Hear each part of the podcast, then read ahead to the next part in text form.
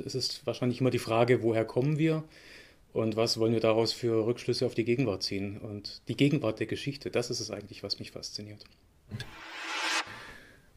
Das ist, das ist unerträglich. Und wenn natürlich dann so Nachrichten kommen wie ähm, ja, Boris Romanchenko, der bei einem russischen Luftangriff äh, in seinem Haus ermordet wurde, der, der hatte mehrere Konzentrationslager überlebt, Todesmärsche überlebt und am Ende dann in, in hohem Alter ist es dann ein russischer Luftangriff, der ihn ermordet.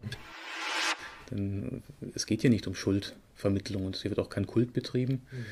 Ähm, es ist ganz einfach so, dass Geschichte immer mit der Gegenwart verbunden ist.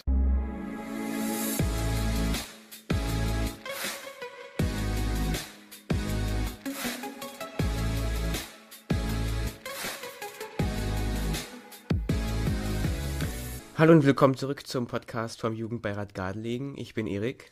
Ich bin Elias. Heute sind wir ohne Emilia und äh, dafür ist heute bei uns äh, zu Gast ähm, ein Mann, äh, der ganze zehn Sprachen spricht, ähm, der heute der Leiter der Gedenkstätte in Gardelegen ist.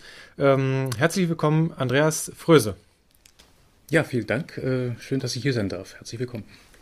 Genau, ich würde gerne erstmal leicht einsteigen. Ich habe eben äh, gesagt, zehn Sprachen sprechen Sie. Welche sind das? Naja, mit dem Sprechen ist es so eine Sache. Also es gibt äh, die Sprachen, die wirklich äh, sehr ja, fließend und aktiv da sind. Dann gibt es andere Sprachen, die eher passiv sozusagen da sind, hören und verstehen. Ähm, na, es geht Richtung Westeuropa, Englisch, Französisch, Italienisch, äh, bisschen Grundkenntnisse Spanisch, Portugiesisch. Und dann geht es noch Richtung Osteuropa, Polnisch, Tschechisch, etwas Slowakisch. Ähm, ja, und dann habe ich mir noch einen Exkurs erlaubt, ein bisschen Esperanto mal noch gelernt in Wien. Ähm, Spaß an der Freude. Und Deutsch, die Muttersprache. Äh, Sie haben unter anderem Geschichte studiert. Natürlich äh, nutzt einem das äh, sehr, sehr viel bei der Arbeit an der Gedenkstätte. Ähm, interessieren Sie sich schon eher äh, für die Vergangenheit? Also ähm, ist das ein Bereich, der besonders interessant für Sie ist? Äh, ja, wobei ich aber sagen würde, und das ist mein Interesse und Zugang zur Geschichte, es hat sehr viel mit der Gegenwart zu tun. Mhm. Ähm, wir konstruieren uns immer unsere Vergangenheit. Es ist wahrscheinlich immer die Frage, woher kommen wir und was wollen wir daraus für Rückschlüsse auf die Gegenwart ziehen. Und die Gegenwart der Geschichte, das ist es eigentlich, was mich fasziniert. Wie sind Sie denn zu dieser Tätigkeit gekommen? Also wie haben Sie das so naja, ich habe Geschichte studiert, äh, zusammen mit Politik und Volkswirtschaftslehre und äh, da war ich erstmal Richtung Antike und Mittelalter unterwegs und habe mich dann in der zweiten Hälfte im Hauptstudium eher Richtung neuere Geschichte hin orientiert und hatte sozusagen zwei Vorlieben, die sich in meinen Plan so geschlichen haben. Das eine war, ähm, ich habe mich sehr für die osteuropäische Geschichte interessiert und bin zum anderen sehr an der Geschichte der NS-Zeit hängen geblieben. Mhm und das in der Kombination hat natürlich so mir den Bezug eröffnet, ähm, mich für die Region in Ostmitteleuropa zu interessieren. Ähm, ja, und die Wechselwirkungen, die Folgen, die die ähm, NS-Besatzungszeit und äh, ja, der NS-Angriffskrieg eben dort äh, hinterlassen haben. Und das war so der fachliche Zugang. Und dann habe ich neben dem Studium auch gemerkt, dass mich ähm, ja so die angewandte Geschichte, wie sie vermittelt wird in Museen, in Gedenkstätten interessiert habe da mit Studierenden auch immer wieder äh, im Rahmen von Lehrveranstaltungen Exkursionen gemacht zu diesen Orten und letztlich hat es mich dann auch selber in diese Orte hinein äh, verschlagen. Genau, ich würde sagen, also Sie waren vorher in Berlin. Was bringt einen nach Gardelegen? Naja, rein formal war es eine Ausschreibung. Ich habe von Berlin aus gesehen, dass äh, in der Gedenkstätte Gardelegen eine Leitung gesucht wird und dass dieser Ort neu entstehen soll und das hat mich gereizt. Ich war in der früheren Zeit mal für die Stiftung Gedenkstätten Buchenwald und Mittelbau Dora tätig und wenn man sich die Geschichte dieses Ortes vor Augen führt, dann ist das ja auch äh, eine Form der Fortsetzung der dortigen Ortsgeschichte. Und heute darf ich jeden Tag hierher fahren und mich sogar während meiner Arbeitszeit damit beschäftigen, das mir auch sehr viel Freude bereitet. Wie ist denn der Alltag in der Gedenkstätte? Das Spannende ist, dass jeder Tag anders ist und meistens äh, völlig anders verläuft, als man sich es im Vorfeld vorgestellt hat. Ähm, es gibt Dinge, die bekannt sind, übliche Termine. Also wenn, wenn Gruppen angemeldet sind, dann wissen mein Kollege und ich schon, welche Schulklassen kommen oder welche Erwachsenengruppen kommen. Ja, nebenher gibt es die üblichen Verwaltungsthemen, die nicht immer spannend, aber durchaus auch wichtig eben sind, weil das Ganze natürlich auch ein Teil der Landesverwaltung ist. Also die Stiftung Gedenkstätten wird vom Land Sachsen-Anhalt getragen. Ähm, dann gibt es sehr viele Anfragen, die hierher kommen, sowohl aus der Region. Es rufen Menschen aus der Region an oder schreiben E-Mails oder schreiben auch Briefe, die irgendwas wissen wollen. Manchmal kommen auch die Menschen hier spontan vorbei. Und gleichzeitig kommen die Anfragen auch aus vielen Ländern. Ähm, Im Schnitt kriegen wir ein bis zwei biografische Anfragen pro Woche. Mhm. Das sind Menschen, häufig Familienangehörige, die immer noch auf der Suche nach äh, Großeltern oder Großonkeln sind und äh, ja, uns dann anfragen, ob wir biografische Informationen zu ihren Vorfahren haben.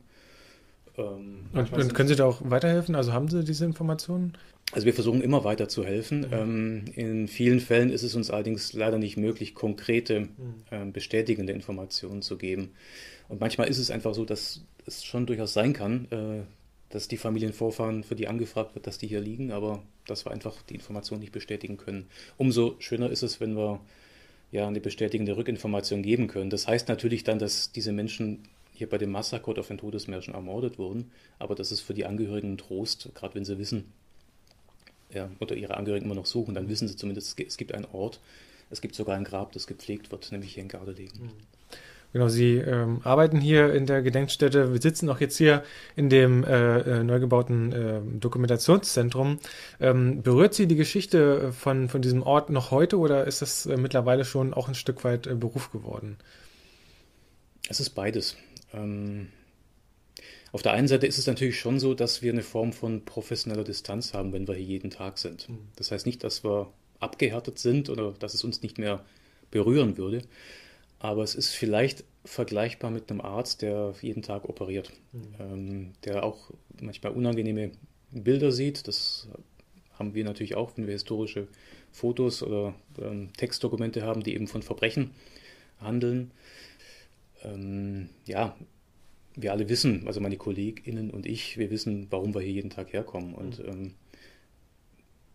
was mich persönlich immer sehr berührt, das ist der Kontakt mit Angehörigen. Ja. Wenn wir die Chance haben, hier mit Familienangehörigen über das Gelände zu gehen, zu den Gräbern zu gehen und ihnen etwas vermitteln zu können. Ähm, ja, das berührt natürlich auch. Wir haben uns äh, vorhin schon mal äh, die Ausstellung kurz angeschaut. Ähm, was erwarten Besucher hier oder was können Besucher hier erwarten ähm, in dieser Ausstellung zum Beispiel auch? Hm, also grundsätzlich ist es das erste Gebäude und die erste Dauerausstellung, die hier nun am historischen Ort des Geschehens sich befindet. Es gab ja schon in früheren Zeiten, ab den 60er Jahren, eine Ausstellung zu diesem Ort im damaligen Stadtmuseum in Gardelegen. Die ist dann Anfang der 1990er Jahre geschlossen worden. Und dann ging das damals durch die Lokalmedien, dass demnächst hier eine neue Ausstellung kommen sollte. Und das hat fast 30 Jahre gedauert, nämlich bis zum Herbst 2020. Also wenn Besucherinnen und Besucher in die Ausstellung gehen, sowohl als EinzelbesucherInnen als auch äh, mit Gruppen durch uns äh, Mitarbeitende begleitet, dann gibt es hier die Möglichkeit, sich mit dem Ort in verschiedenen Zeitepochen auseinanderzusetzen, am Ende wieder in die heutige Gegenwart zurückzukehren und vielleicht manches als Anregung, als Impuls mitzunehmen für unser heutiges Leben. Genau, man hat ja auch wirklich äh, aus allen Zeiten noch haptisch sozusagen was da. Das sind nicht nur Bilder, ähm, sondern hier sind wirklich auch noch ähm, äh, sozusagen die, die Ausstellungsstücke. Ja. Genau. Ähm, wie versuchen Sie generell ähm, für Besucher oder ähm, äh, ja, für Leute, die sich das hier anschauen möchten, attraktiv zu sein? Mm, also grundsätzlich haben wir Bildungsangebote und entwickeln Bildungsformate möglichst breit aufgestellt, sowohl thematisch mhm. Als auch äh, ja, sehr zielgruppenorientiert, wie es immer klassisch heißt. Also wir fangen mit der begleiteten äh, Bildungsarbeit ab der Jahrgangsstufe 9 an. Mhm. Das ist so im Alter von 14 Jahren. Und mit der 9. Klasse geht man hier natürlich anders durch die Ausstellung und über das Gelände als mit der 12. Klasse oder mit einer Erwachsenengruppe. Wir hatten oder wir haben Polizeigruppen jetzt hier, die äh, von einem berufsbezogenen ähm, Hintergrund eben hierher kommen, die sich eher für die Polizeiarbeit interessieren, also Polizei im NS und Polizei heute als eine demokratische Einrichtung. Mhm. Ähm, wir arbeiten eng mit der Bundeswehr zusammen, die ja hier in der Nähe ihre Gefechtsübungsstandorte hat. Das ist natürlich, da fließt auch mal was zurück zu uns. Also es ist nie so, dass wir dann, äh, dass wir alles wüssten und dass wir sozusagen uns einbilden würden, äh, wir haben hier die Wahrheit und die Allwissenheit und äh, geben die Informationen in eine Richtung, sondern es entwickelt sich immer im Dialog.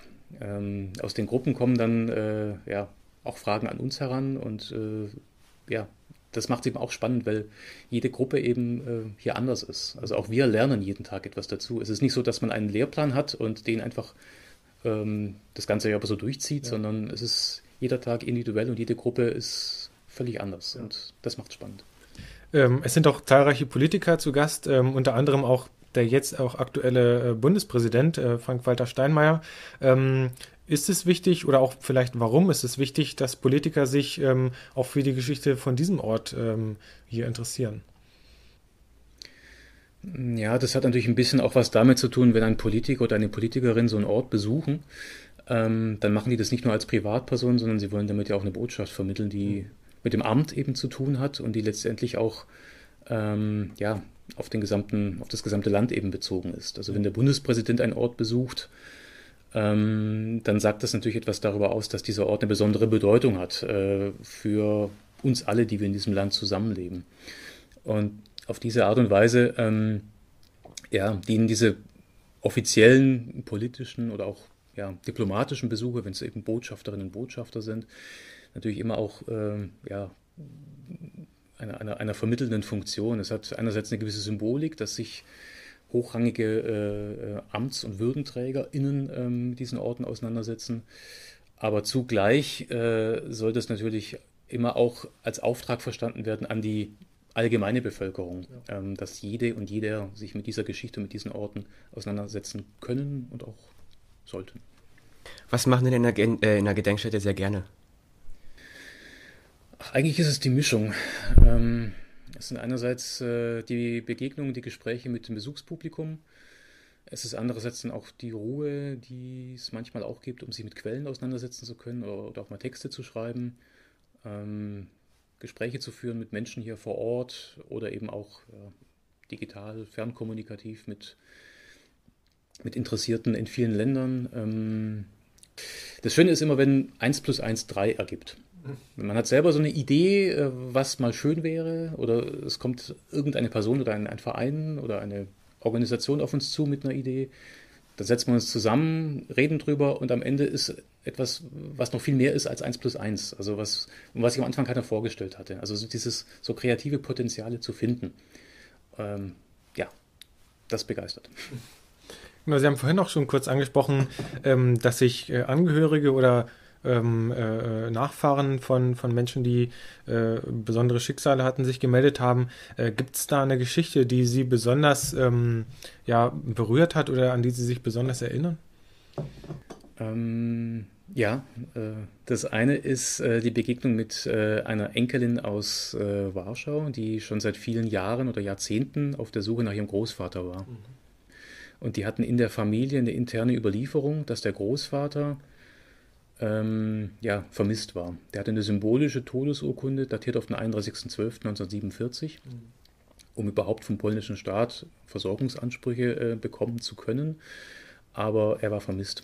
Sie hatte Dokumente gefunden im Nachlass ihres Großvaters, Briefe aus dem KZ Neuengamme und aus Sachsenhausen, hat dann bei den dortigen Gedenkstätten angefragt und ist dann letztendlich nach einer längeren Recherchereise hier bei uns in Gardelegen angekommen. Und äh, ja, wir konnten dann feststellen, dass ihr Großvater hier beigesetzt ist. Der hat ein Grab hier. Und seit drei Jahren weiß sie nun, dass ihr Großvater hier beigesetzt ist. Das ist sozusagen äh, eine äh, ja. Geschichte, die noch relativ freudig sozusagen ausgegangen ist. Genau. Ähm, haben Sie auch Überlebende äh, kennengelernt, die vielleicht auch hier ähm, sozusagen ja, überlebt haben? Ja, ähm, wir hatten noch Kontakt zu einem Überlebenden, der ähm, von Mittelbau-Dora aus kommend in den Transportzügen bis nach Letzlingen verschleppt wurde, der aber dann zu Fuß nicht in Richtung Gardelegen, sondern in Richtung ähm, Osten über die Elbe weitergetrieben wurde, also auf einen anderen Todesmarsch und dann dort letztendlich von der Roten Armee befreit werden konnte. Der konnte also zur Geschichte der Todesmärsche nach Gardelegen bis zu diesem Transport in Letzlingen mhm. und auch zum, ja, zu dem, was in Letzlingen sich dann äh, abspielte, berichten. Und der ist auch letzten November dann verstorben. Ähm, und äh, ja, den habe ich noch kennenlernen dürfen. Eigentlich äh, war er auch eingeladen zur Eröffnung hier des Dokumentationszentrums, konnte aber damals auch schon aus gesundheitlichen Gründen nicht mehr anreisen. Mhm. Und im Gespräch mit diesen Menschen bekommt man ja auch so ein gewisses Gefühl, wie die so ja, drauf sind.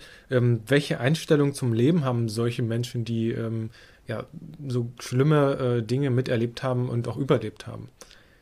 Bekommt man da ein Gefühl dafür oder? Also so richtig reinfühlen kann man sich natürlich nicht, aber letztendlich ist es so, die Überlebenden, die ich kennenlernen durfte, die haben alle, das waren starke Persönlichkeiten, die, die hatten Charisma, die hatten, ähm, ja, das waren Menschen mit einem ganz besonderen Charakter, auch mit einem ganz besonderen Humor. Und denen es immer sehr wichtig war, auch Hoffnung zu vermitteln. Mhm. Ja, Hoffnung zu vermitteln, auch zu vermitteln, es geht nicht um Schuldgefühle, es geht darum, was können wir heute aus der Geschichte machen. Und äh, ja, auch diese, diese Offenheit ähm, auf das heutige Deutschland und die heutige Bevölkerung hier zuzugehen, das ist etwas, was ja, mich auch sehr, sehr positiv ähm, äh, berührt hat. Das ist natürlich nicht bei allen so. Mhm.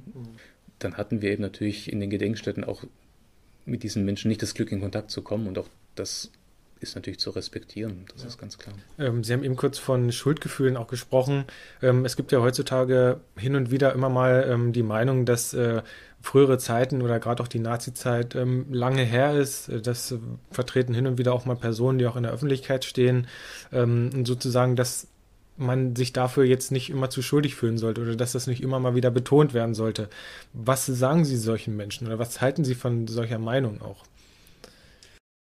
Ja, in der übersteigerten Form läuft es immer auf, dieses, auf diesen Kampfbegriff Schuldkult hinaus, mhm. ähm, der vor allem von rechts äh, immer wieder als Kampfbegriff aufgeführt wird oder von all denen, die diesen vermeintlichen Schlussstrich äh, ziehen wollen. Mhm. Ähm, letztendlich zeigt es nur oder sagt es nur, wenn Menschen diesen Begriff äh, verwenden, aus, dass äh, diese Menschen überhaupt keine Ahnung von Gedenkstätten haben. Denn es geht hier nicht um Schuldvermittlung und hier wird auch kein Kult betrieben. Mhm ähm, es ist ganz einfach so, dass Geschichte immer mit der Gegenwart verbunden ist. Und ähm, solche Äußerungen zeugen nur davon, dass die SprecherInnen, die solche Worte in, in den Mund nehmen, offenbar kein Bedürfnis sehen, äh, sich mit der Geschichte kritisch auseinanderzusetzen oder das aktiv verhindern wollen. Genau, an der Stelle würde ich gerne ähm, auf unseren letzten Abschnitt kommen. Und zwar würde ich gerne noch ein bisschen ähm, über Kinder und Jugendliche sprechen. Ähm, für die ist es ja auch wichtig, dass die sich erinnern oder dass die mit der Geschichte ähm, von Gardeling sozusagen auch in Kontakt kommen. Ähm, warum ist es wichtig, äh, dass ja, Jugendliche die Gedenkstätte besuchen kommen? Ja, es ist für Jugendliche oder junge Menschen auch wichtig. Ähm, ich tue mir immer so ein bisschen schwer, das hört man sehr oft an, in Gedenkreden äh, oder auch äh, von Lehrerinnen und Lehrern höre ich es öfters, die Jugend muss, die jungen Menschen müssen. Mhm. Ähm, da frage ich mich immer, warum nur die Jugend und warum müssen die? Ähm, und ich glaube, dass es gerade aus einer, wenn ich das so sagen darf, aus einer jungen Perspektive vielleicht ein bisschen spannender, einfacher ist, auch mal neue Ansätze zu finden. Deshalb würde ich auch allen den Tipp geben, sich nicht zu viel einreden lassen zu wollen, zu müssen, was man hier alles muss angeblich an diesen Orten, sondern auch mal anders zu denken. Mhm. Und das ist sozusagen etwas, was junge Menschen äh, ja, an diese Orte eben mitbringen und äh, wozu sie auch herzlich eingeladen sind. Die äh, Stolpersteine aus Garlingen ähm, sind auch eine Gruppe von äh, Kindern und Jugendlichen, ähm, die sozusagen sich für das aktive Aufarbeiten auch einsetzen ähm, und an Veranstaltungen teilnehmen. Ähm, wie finden Sie sowas und ähm, wie sieht auch die Zusammenarbeit mit Ihnen da aus? Also grundsätzlich finde ich das immer bewundernswert, wenn es Einzelpersonen oder auch ja, Vereine oder äh, Initiativen sind, wie eben die AG Stolpersteine vom, hier vom Gymnasium in Gardelegen, ähm, die sich ehrenamtlich engagieren. Also bei den Schülerinnen und Schülern ist es ja so, dass äh, äh, ja, das ist ja Arbeit, die sozusagen nebenher läuft. Äh, ja, die, äh, die man, Arbeit, die man gar nicht nebenher machen kann. Denn diese Recherchen auf dem Wege hin zur Stolpersteinverlegung und auch der organisatorische Prozess, so eine Verlegung bis hin zum eigentlichen Ereignis dann durchzubekommen, das ist ein Riesenaufwand. Mhm. Und das ist bewundernswert, wenn es Menschen gibt, die das machen. Und bei der AG Stolpersteine ist es so, ähm, ja, man sieht es ja heute, wenn man durch die Stadt geht, Gardelegen als kleine Stadt, ich weiß flächenmäßig die drittgrößte Stadt, aber was Einwohnerzahl anbelangt, ist es eine kleine Stadt. Es ist eine Stadt, die über 40 Stolpersteine nun hat. Mhm. Es gibt Landkreise in Sachsen-Anhalt, die nicht mal 10 Stolpersteine haben, auf einen großen Flächenlandkreis bezogen. Und da kann man einfach sehen, wenn man mit offenen Augen durch die Stadt eben läuft, wie die AG Stolpersteine hier gewirkt hat. Genau, wir sind schon fast am Ende von äh, unserem Gespräch. Ähm, ich würde ganz kurz nochmal äh, auf aktuelle Geschehnisse kommen. Ähm, es gibt einen Krieg in der Ukraine, ähm, es werden Kriegsverbrechen begangen, ganz viel Leid auch erzeugt. Ähm, mit dem Hintergrund und dem Wissen, was Sie haben, ähm, was macht das mit Ihnen? Das hat vieles durcheinander gebracht. Ähm, ich muss ja ganz offen sagen, dass, äh, ja, wenn wir jetzt Richtung Osteuropa schauen und sehen, dass, dass zwei Länder, die beide von Deutschland durch einen Angriffskrieg überfallen und besetzt wurden, in denen so viele Menschen äh, ja, von deutscher Seite äh, durch die Wehrmacht und ähm, NS-Organisationen ermordet wurden, wenn die nun gegeneinander Krieg führen. Das heißt, wir haben Menschen auf beiden Seiten, die den Nationalsozialismus, die NS-Verfolgung überlebt haben. Die Vorstellung, dass es nun Menschen gibt, die nun von diesen beiden Seiten als Nachfolgestaaten der ehemaligen Sowjetunion aufeinander losgehen und aufeinander schießen.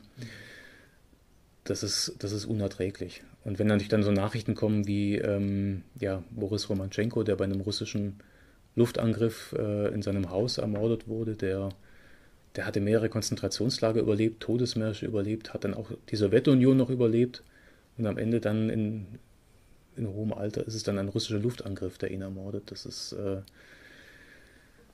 das ist, das ist unerträglich, das ist schwierig und ähm, ja, was, nicht, was hinzukommt, ist einfach, niemand von uns weiß ja, wie lange es dauern wird und wie es, wie es auch enden kann. Das ist einfach, ja, es sind schwierige Zeiten. Genau, wir sind äh, im Grunde fertig mit unseren Fragen. Ich äh, würde nochmal an Erik abgeben, ähm, um äh, unsere beiden Endfragen loszuwerden. Was ist denn Ihr Lieblingsort in Gardelegen? Mmh. Also ein Ort, der mich sehr begeistert hat in meinem ersten Jahr, als ich hier war, das ist nicht nur ein punktueller Ort, das ist äh, ein gesamter Weg gewesen, also auch ein Weg, nicht äh, sozusagen der Todesmarschweg, mit dem wir hier im historischen Kontext zu tun haben. Ich habe meinem ersten Urlaub, den ich hier verbringen durfte, den Altmark-Grundkurs, den ich abgefahren.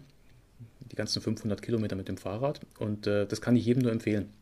Da hat man schön viel Zeit zum Nachdenken. Äh, es ist schön ruhig in der Altmark, es gibt sehr viel Natur. Ich habe das damals im Hochsommer gemacht.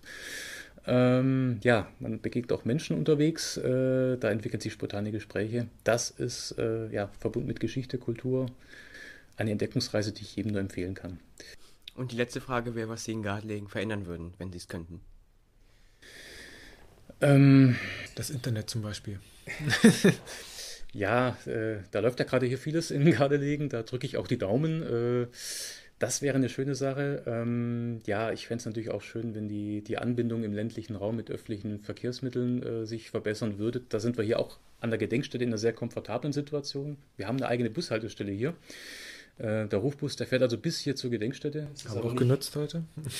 genau, also es, wir wissen aber auch, das ist nicht in allen Orten so. Und es gibt sehr viele Vorteile hier in, im ländlichen Bereich, wie es immer heißt, äh, zu leben, zu wohnen. Ähm, die anderen äh, Begleiterscheinungen, die vielleicht manchmal äh, ja, nerven können, wie das Warten auf schnelles Internet oder auf den Bus. Ähm, Wenn es da ein bisschen schneller ginge, ähm, wäre uns, glaube ich, allen etwas geholfen. Aber es gibt auch sehr viele Menschen, die gerade daran arbeiten und äh, die auch was dafür tun. Dann vielen Dank für das Gespräch. Äh, vielen Dank an Erik auch fürs äh, Mitmachen wieder. Ähm, und vielen Dank auch fürs Zuhören. Ähm, bis zum nächsten Mal und ähm, ja, vielen Dank. Tschüss.